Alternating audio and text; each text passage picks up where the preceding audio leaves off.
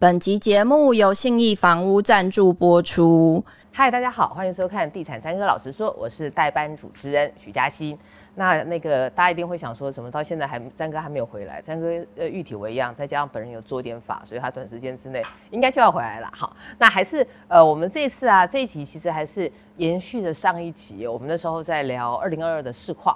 那这次呢，我们想要聊一聊二零二三怎么看。那我们这次也选到了两位叫做地产章鱼哥，就是他们其实只要没有一些业者的压力，他们都很敢讲了。那刚刚我们已经沟通好了，他们今天会呈现一个很敢讲的状态。那说我们首先来欢迎陆大，大家好，我是住宅周报陆大。好，那那个陆大呢，其实一直以来哦，对于科学园区还有一些相关的市场的现况。都还蛮有研究的，而且它都是实物走向，那你可以看得出来，他们等一下可以提供一线的观察了，帮助大家在二零二三年的时候趋吉避凶。然后现在变成自由人的市昌，Hello，大家好，是是是世昌今天好像感觉很保守，因为世世昌现在就是变成自由人了之后啊，他就也变得很敢讲，不知道怎么以哦，不会不会，我以前就很敢讲，哦，是这样，对对啊，那其实我觉得我们上回哈回顾了二零二二啊，大家也提到了，包括了就是有些地方。呃，写下区域天价，然后呃，有一些建商他们采取了其他的策略。那看起来二零二三应该还是会延续二零二二的走势。那我们只是想跟两位专家请教，就是面对二零二三呐，呃，你们会有一些我们这样讲，从住宅啦，或者是说从商用啦，或者是说呃从其他的面向，比如说大家可能了解法规，因为像平均地权条例应该已经。就是有一些比较新的进展了，毕竟面临二零二四的选举。那呃，接下来怎么样看这个市场？然后我们把它具体的讲一下。第一个是交易量，第二个是房价。那先从陆大吧，好不好？好，你好，跃跃欲试。对啊，陆大。我跟各位报告好，呃，我比较 focus 在三科房市，也就是所谓的竹科、中科跟南科的这样子的房地产市场。嗯、那三科房市它有一个最大的特色呢，就是说。这些的这个购屋族群哈，它既有刚需的需求，它里面还带了很浓郁的这个投投资的氛围，这样子，也就是说它是既可以交屋，也可以转卖的这样子的一个购物族群哈。所以针对这样子的一个三科房市的外况喜亚内哈，我认为哈，在今年哈二零二三年的这这个一个整体的这个预售屋市场，在三科房市的走向啊，它会有一个很重要的一个一个一个偏移，什么样的偏移呢？这个资金。可能会往这个金华区去移动，嗯，资金会往金华区去移动，这样为什么呢？因为那个内政部的这个打房政策，它一一定是持续到今年都还是会持续下去的，这样子，因为他很担心 要要要要选了，你们要选举了嘛，要要要选举了这样子，所以哈，我我研判哈，在今年哈，今年整个这个这个氛围底下，还是大家处于这样的氛围底下，所以呢，所以即便哈，即便整个这个这个。这个预售屋的这个交易量哈，它有可能会放缓，可是呢，资金它反而会去往相对精华区去挪移。可是，在挪移的过程当中，那个预售屋的房价不不容易再创新高。嗯，为什么呢？因为很简单，因为过去哈，在三科房市，特别是精华区的这个预售房价，它是属于一个超涨的一个现象。是啊，所谓的超涨，我举一个例子哦，我们如果把这个造价哈，我我讲的是首购市场哦，如果把这个造价哈。我们大概抓十四五万不为过嘛，啊，十四五万不为过。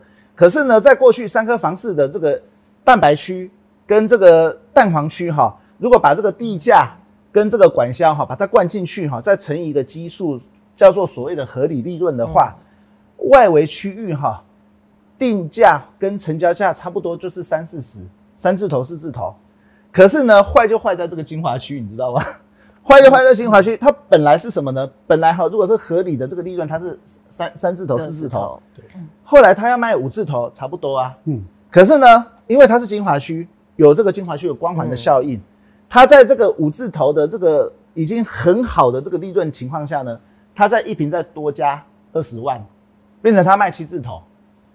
各位啊，这个很挑战大家的这个多出来的。一瓶二十万不是合理利润哦，是合理利润再加上去的超额的利润哦。什么叫做超涨？这个叫这个才叫做超涨。可是你有没有发现哈，精华区已经到六字头、七字头了，可是外围地区的这些所谓的外围蛋白区，它才三字头、四字头呢。嗯，这代表说什么呢？这代表说，当这个当这个整个市场哈开始比较走向盘整的情况，外围地区基本上是退无可退。对了，因为它成本什么？对啊，我成本已经在那边，你你到底要让要要让我 跌多少？它跌无可退，跌无可跌啊。可是精华区不一样，我这个超涨的一瓶二十万，我让利，我让利给给这个购物者，让利个五万八万行不行？当然可以啊，因为怎么样呢？因为我的那个合理利润。那个五字头的合理利润还在啊，这个多出来的一瓶二十万，我让利给那个那个消费者五万八万，行不行？他做得到哦。所以我认为今年哈最有可能的是什么呢？资金往这个精华区移动。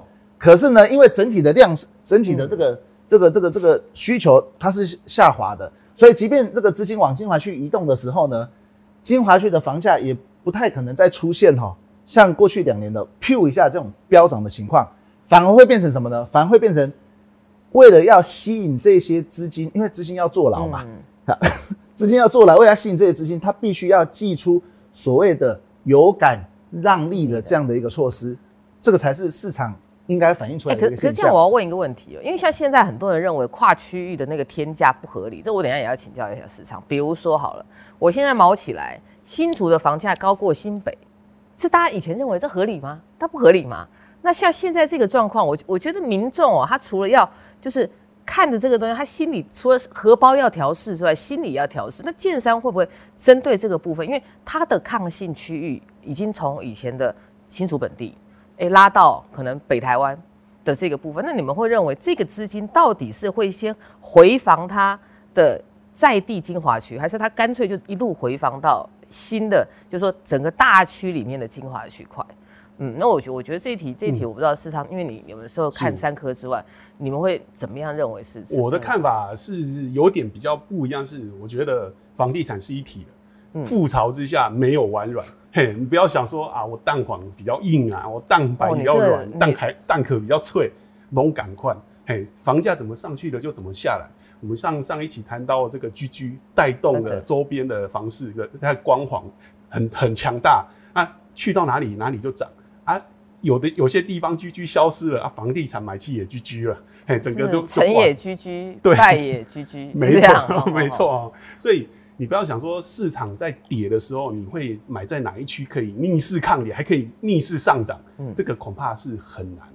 那至于一开始讲到嘉兴问到说，明年的成交量，我可能会分上半年跟下半年，可我觉得会有不一样的一个状况。就二零二三这一年的成交的价量了，嗯，因为我觉得大家可能比较期待听到这个。我，我的这个时间错字，不好意思。今年呢，啊，上半年的成交量，我认为会量缩，而且是明显的量缩，主要是呃二零二二年的上半年的量还是算不错的，是对它并没有明显的下跌。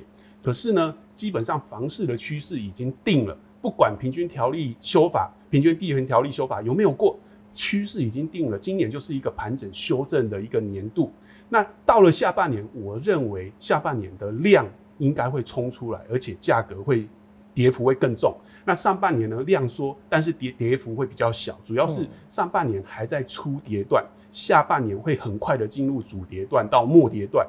那我认为这一波的修正的幅度可能会比较大。因为市场上大部分人都说是缓跌啦啊，我跟大家压一样的就不好玩。我我我认为修正幅度会达到十到十五趴，而且是在短短一年之内。那为什么会这样认为？是一来是政策的因素造成的。政策的因素为什么说造成的？主要是因为呃，我们上次提到小建商会有倒闭潮，那小建商倒闭之后，市场筹码清干净了。很快你会发现卖平价建案的建商都没有了，很快的消失了，剩下的就是卖高价的这个一线建商。所以二零二二四年很快的这个建商就有可能发现啊，如果我的建案卖得掉的话，可能不会再让利，而且会继续上涨。那第二个是来自总体经济面了，因为我们预估呢整体这个央行升息会在今年的第一季达到尾声，之后不会应该就不会再。大幅度升息，或者是进而升息，嗯、那预期呢？因为这一波的全球的央行对于经济衰退非常敏感，他们的反应速度会很敏锐，所以我们预期到了明年初就可能会开始降息。如果他们发现市场的经济衰退是很比他们预期来的快，但他们很快就会降息。那如果二零二四年初降息，房价就有可能获得喘息的一个时间。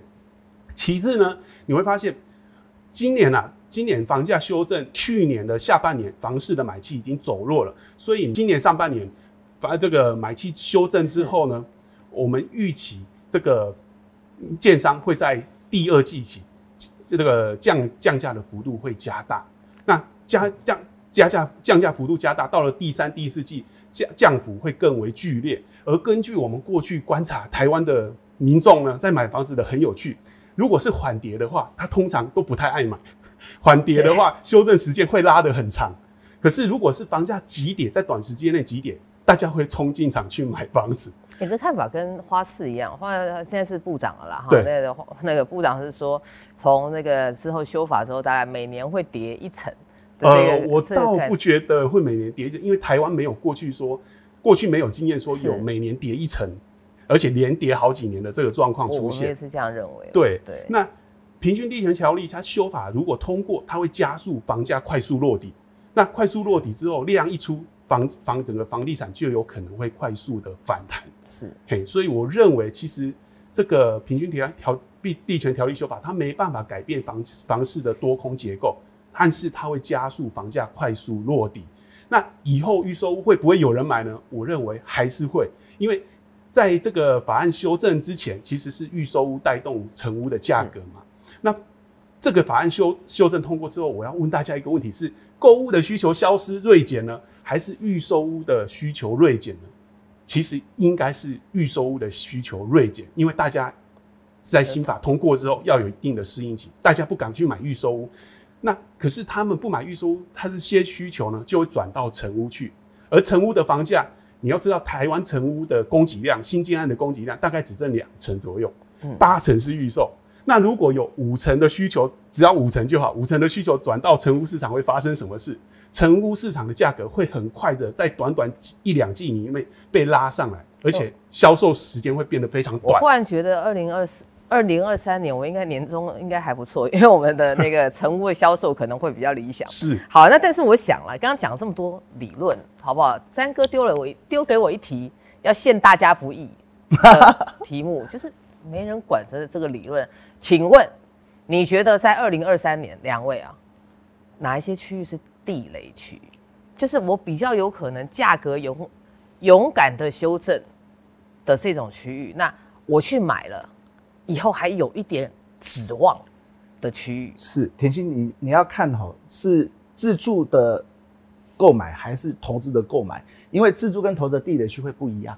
欸、那你就都讲啊，对不对？Uh -huh. 因为可能又有人又想自住又想投资，对不对？你知道消费者都是大人了，只有小孩才做选择。没错。好，那我我先我先大胆的预测一下哈，呃，对于这个三科房市哈，最不要碰的是什么呢？精华区超涨的这些预售案，为什么呢？因为金华区超涨的预售案，哈，就诚如诚如刚刚我们那个昌哥所言，哈，它那个它这种高价，它面临一个修正，需求也修正哦，需求修正了以后，在今年的第二季有感让利，哈，这个是大家可以预期的。那你一旦有感让利，这代表说说什么呢？你有感让利的那个。白话文我们翻译叫做实质降价啊啊，只是说在那个预售屋实价登录的时候，有感让利，它有一些配套做法，让那个那个实价登录它看起来好像没降，嗯啊，可是它实际上是降了，这就会代表什么呢？就会代表说，我如果作为一个第二季今年三二九要进场第二季的新的案子，新的案子，我要怎么样呢？我要再重新吸引到这一些不论是自住或者是投资的这些课程的需求，我必须要回应这些有感让利。所以，我最最重要的做法是什么呢？我最重要的做法就是，我要寄出比去年第四季，就是去年的这个九八，哎，更威的做法。对啊。所以去年第四季买买到一个最高点的哈，这个要小心的啊，那个要小心。所以我反而会从什么呢？我反而会从哈，你买的这个价格是不是在当地的区域哈，你买到最高点哈，做一个衡量的这个标准，这样子。那至于哈，这刚刚这刚刚这个是这个是呃纯投资。如果是纯自住的话呢，纯自住这些需求，我跟各位呃做一个大胆的这个看法哈。我认为纯自住的需求在过去哈已经都转到这个中古屋市场了。为什么呢？因为在过去两年、两年到三年的期间，三科房市的预售屋跟中古屋的这个这个价格是背离的很很恐怖哎、欸。是啊，那个其实是一万呃一平十万到二十万元的这样子的价差呢，所以可以很可以很这个合理的推论，在当时的这些纯自住的这些消费者啊，在三科市场的这个消费者哈，他其实是买中古屋的哦，他其实买中古屋，反而是买那个预售屋的哈。它是纯投资或投资兼自住，哎，它有这样的一个氛围。对，我我补充一下，刚刚小陆哥呃陆大讲的一个事儿，就是说有一些它会让你觉得有感让利，比如送装潢啊，或者是说用其他东西补你，然后补补一补之后呢，你会看起来好。我我本来一千万没有含装潢，那我现在呢就是一千万，我就可能装潢做到满，又让消费者会觉得说，哎，我有赚到。这个是你刚刚你刚刚提到那部分，要稍微补充一下。那那昌哥嘞？是，呃，我觉得啊，就是。过去大家会说鬼城鬼城不要买，是因为每次房价修正的时候，鬼城的房价修正压力是最大的。可是我觉得现在的情况可能比较不一样，就是说从新兴从化区的修正房这个压力还是比较大，可是它仅限于进入交屋潮的这个从化区，它的压力会比较大。主要原因是因为这个平均地权条例的关系，你预售不能转售了嘛，所以你。这个一旦不能转售，你想逃命也不能逃，所以这个他们的他这个没预售逃命潮不会对房价造成修正的压力，是因为被锁住了，你没办法卖。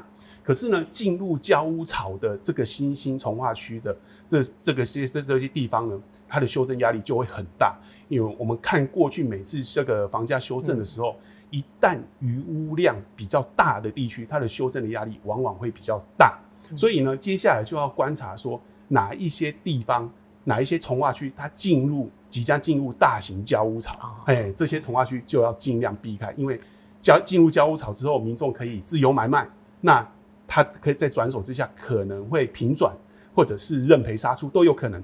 那要怎么观察？主要是去抓二零二零以前推案量比较大的重划区预售屋推案量，因为工期我们会抓三到四年左右嘛，它的这个完工时间大约会落在二零二三年。那民众只要去注意就知道。就相反的来说，就是说，如果你想要捡便宜，想要捡投资客的便宜，哎、你今年锁定这些即将大进入大型交屋潮的新兴重化区。你就有可能会捡到很便宜的价格，所以你觉得可能会是淡海，或是林口，或是那个哎、嗯欸、三峡莺歌一类的，在你们这样觉得是哪一个比较危险？其实呢，大家会觉得是淡海，但是其实不，我认为不是淡海，因为淡海最近四五年的推案量都偏低，是，是然后二来是其实淡海呢线上呢建案的余屋量也慢慢的在减低，跟过去的这个五六千户相比，已经少了很多了啦。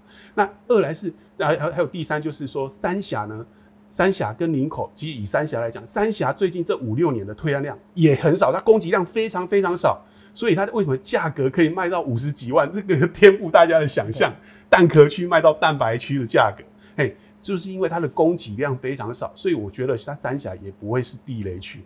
哎，你看这两个人真的很厉害，怎么样啷啷啷啷了半天，啷不出一个，真是。会是自己在外面做生意的人呢、啊，都不会得罪人。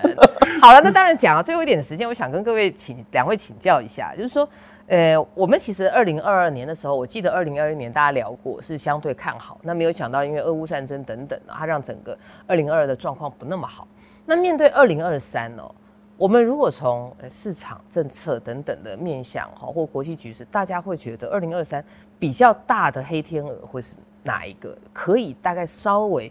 预测到的那种的部分，呃，卢大，我反而对二零二三很乐观，为什么呢？因为有一点利空出尽的感觉了，啊、嗯，为什么呢？因为在我们过去在预测所有的房市的黑天鹅里面，政策就是一个最大的黑天鹅嘛，哦，所以已经你的意思是说，我们政府已经没牌可以出了，是这样？我认为是利空出尽这样子，为什么呢？因为有点兵疲马困了这样子。啊，所以现在应该是休养生息哈，与民休养生息的时候，这样子。哎、欸，真的很敢讲哎。好啦，那昌哥嘞，硬要讲黑天鹅，我觉得选举是应该是比较难料的一个因素了、嗯。是。那其实政策的因素，我其实跟陆大想的是一样。我们刚才讲了，上半年是量缩价缓跌，嗯，下半年是量量增价价跌价急跌，所以。如果要选一个代表字，可能是会选转吧？你不是转转吧？转运的那个转吗？二零二零二三年的房市关键字，你会选转？对。啊，你呢？买，买买就对了。真的产业的最佳代言人，对我，我如果要我自己选的话啦，我会我会选一个叫做变，就是可能它会跟二零二有一些二零二有一些改变，但是变好变坏不知道。对，所以我，我想，我们今天带我们三三个人，大家都对市场上面都有相对比较乐观的看法啦。那我们也带期待二零二三呢，因为也剩下，也就是我们刚进入二零二三这样子的环境里，可能很多东西它还要再磨合。那我想接下来的市况了，应该会是比二零二二年的下半年再更好一些些。那我们大家都这样子期待啊。好了，那诶、我们今天的地产詹哥老实说就到这边结束了。那也谢谢各位的收看，那也希望呢今天节目的内容能够对大家有点帮助。我是小甜心，那就谢谢大家了，拜拜。本集节目由信义房屋赞助播出。